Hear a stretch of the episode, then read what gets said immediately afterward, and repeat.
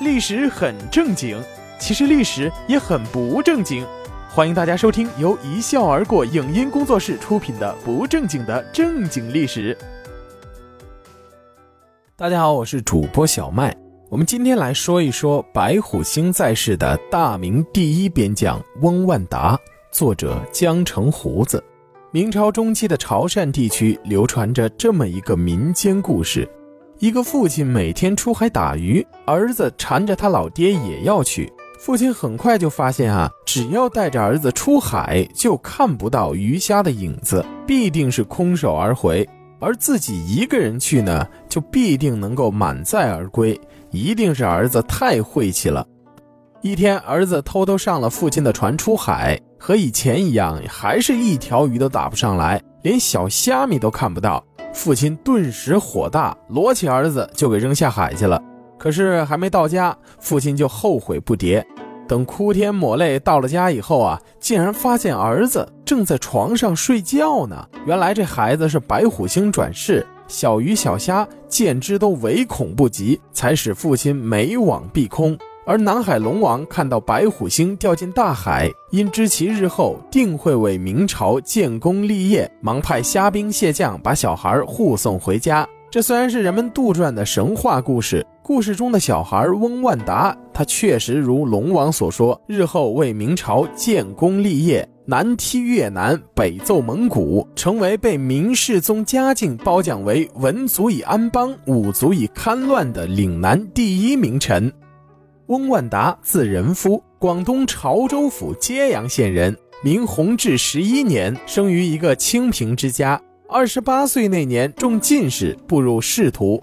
先在大明财政部、户部干了六年公务员，以廉法著称，对阻挠漕运河道的豪强呢诸多打击。在大明朝，漕运那可是天下一等一的肥差呀，凡是肥差，那都是权贵们的心头肉啊。这不是断了人家的财路吗？这一下可捅到马蜂窝喽！收拾他也简单，明升暗降，发配到广西梧州府当知府去了。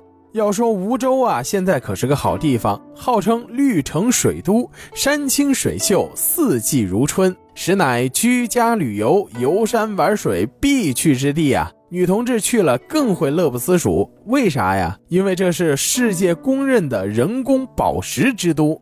但是翁知府到任的时候可没现在这个光景。梧州地处边防要地，又是汉人与少数民族杂居，民风凶悍，特别难以治理。而且当时少数民族叛乱频发，境内驻军众多，极难约束。翁万达上任以后，大力兴办学校，有空呢自己也到处讲学，带动起一股学习的风潮，世人学风为之一振，风俗亦有好转。他体恤民情，组织百姓兴修水利，劝客农桑。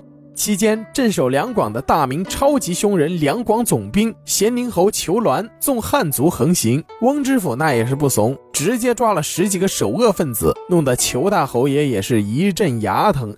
几次去要人，都被翁知府怼得哑口无言。裘鸾可不是好惹的，正在琢磨怎么寻趁这个小知府的时候，翁知府的伯乐出现了。要说这翁知府的运气也是爆棚，别人来个伯乐那都是千年等一回，他一次性出现俩。谁呀？兵部尚书毛伯温和两广总督张京，这俩人跟翁知府有什么关系呢？这还得从越南说起。要说这个越南啊，古称安南，从汉唐起就纳入中国版图。汉唐均在安南设置过州县，直接统治。五代时期，趁着中原内乱，脱离了中国版图。大明朝建立以后，太祖朱元璋一直就想收复安南，但是还没来得及动手，就蹬腿先去了。他儿子朱棣倒是帮他完成了这一夙愿，借着安南内乱，派朱能和张辅两次出兵，一举灭掉了安南的胡朝，并设立交趾布政使司，纳入大明朝直接统治范围。但是好景不长，随着朱棣迁都北京，大明朝的政治和军事中心北移，对安南也就不那么重视了。军队也陆陆续续撤回了北方。此外，安南已经独立数百年，儒生那套教化手段毫无用处，越南人的反抗不断，平叛战争有点陷入泥潭的趋势。到了明仁宗、宣宗时期，逐步就放弃了越南，再次独立，建立了后黎朝。成为大明的藩属国，倒也是年年来朝，岁岁称贡。到了嘉靖朝，安南又闹出了权臣篡位的戏码。安南就是自己在家打翻了天，大明朝都懒得理会。照现在的说法，叫不干涉别国内政。可是呢，这个急着要篡位的莫登庸，还把手伸到了广西，煽动了一批广西的土司和部落，跟他一起大干事业，把这个广西搅和得鸡飞狗跳。这一下就把只想修仙当神仙的嘉靖皇帝给惹炸毛了。朝堂之上的大臣们在一顿口水仗，外加各种花样扯皮以后，大伙儿还是最终达成了一致：抽他丫的，三天不打，上房揭瓦！大明朝决定再次对安南用兵了。嘉靖十七年，派兵部尚书毛伯温、两广总督裘鸾远征安南。毛尚书对裘鸾还是有深刻认识的。你要是让他杀良冒功、纵兵劫掠，那自然不在话下。这哥们儿就是靠这个起家的。但是你要让他去对付奸猾难驯的越南猴子，那还不是等着吃败仗？毛尚书和翁万达一通交流以后，毛伯温惊喜地发现，这翁知府居然是个文能提笔安天下，武能上马定乾坤的奇才，尤其是作战指导思想，让毛尚书眼前一亮啊！重兵威慑，伏剿奸师，破其起降的方案，立刻让朝廷主战和主和两派人都觉得挺有面子，被定为朝廷的国策。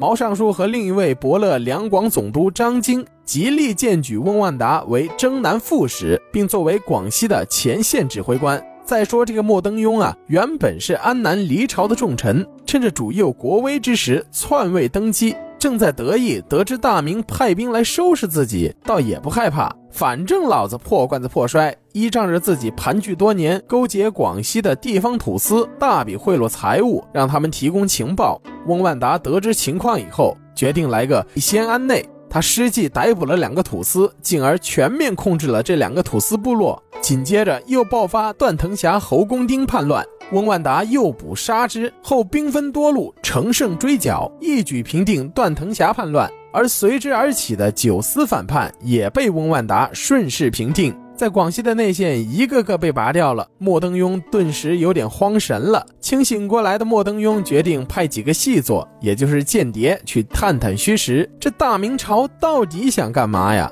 要是来真格的，现在撒丫子逃也还来得及。莫登庸派出的细作还没怎么开展工作呢，就被抓了。翁万达决定学前辈王阳明玩一把阴的，亲自为其解缚，各种嘘寒问暖，然后把队伍拉出来，让他瞧瞧大明军威。这细作当场吓懵逼了。回安南以后，如此这般添油加醋，劝莫登庸趁早投降，跟大明朝对着干，显然是一个投入产出极其不合算的买卖。玩完了阴的，下面就是拳头说话了。明军开拔，直扑前线，同时发布公告，告诉民众，罪只在莫登庸父子，与百姓无关。愿意投降的，还给田地。并悬重金捉拿莫登庸父子。莫登庸绝望了，反派的成本太大了，搞不好脑袋都搞没了。于是带领大臣把自己给绑了，到镇南关投降，俯首认罪，并献上地图财物，割让部分土地归大明。如此这般，翁万达兵不血刃而定安南。凭借着在安南出色的表现，翁万达连升三级，曾有过半年两千的记录。到嘉靖二十三年。翁万达被提拔为兵部右侍郎兼右迁都御史、三边总督。三边总督全称是总督宣大保军务，算不上明朝最大的官，但是是最重要的官。宣府、大同、保定，这可是北京城的门户啊！嘉靖年间，满洲鞑子还没有成气候，明朝北方的边患主要是盘踞在蒙古高原的瓦剌和鞑靼。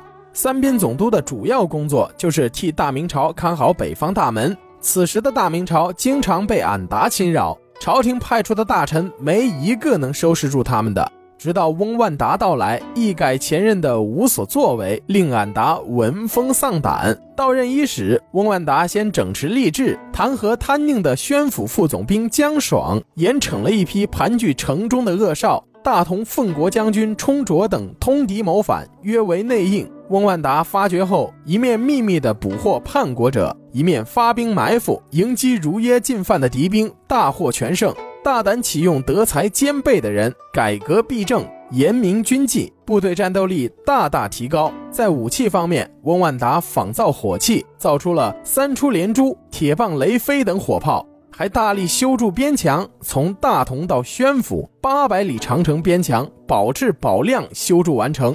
十载，万达精心计，善勾教，强敌近远，豪欠深广，趋近其宜，寇乃不敢侵犯。墙内戍者得以暇耕牧，边费也日省。翁万达经过比武，选拔天下武略奇才，守卫边防。一批勇士聚集在翁万达身边，这些勇将都心甘情愿以死为国效力。嘉靖二十四年，俺达来犯。翁万达指挥官兵严守铁果门、博歌峪两关。铁果门这边将士争先恐后杀将而去，英勇无比，吓得蒙古军放声痛哭，嚎声震天，骑兵损失惨重，趁天黑仓皇撤离。而博歌峪这边在先失守的情况下，翁万达亲自督战，将士们拼死力战，而蒙古军听说明军援兵将至，遁逃而去。铁果门博歌峪被誉为奋勇中坚，威震北鲁。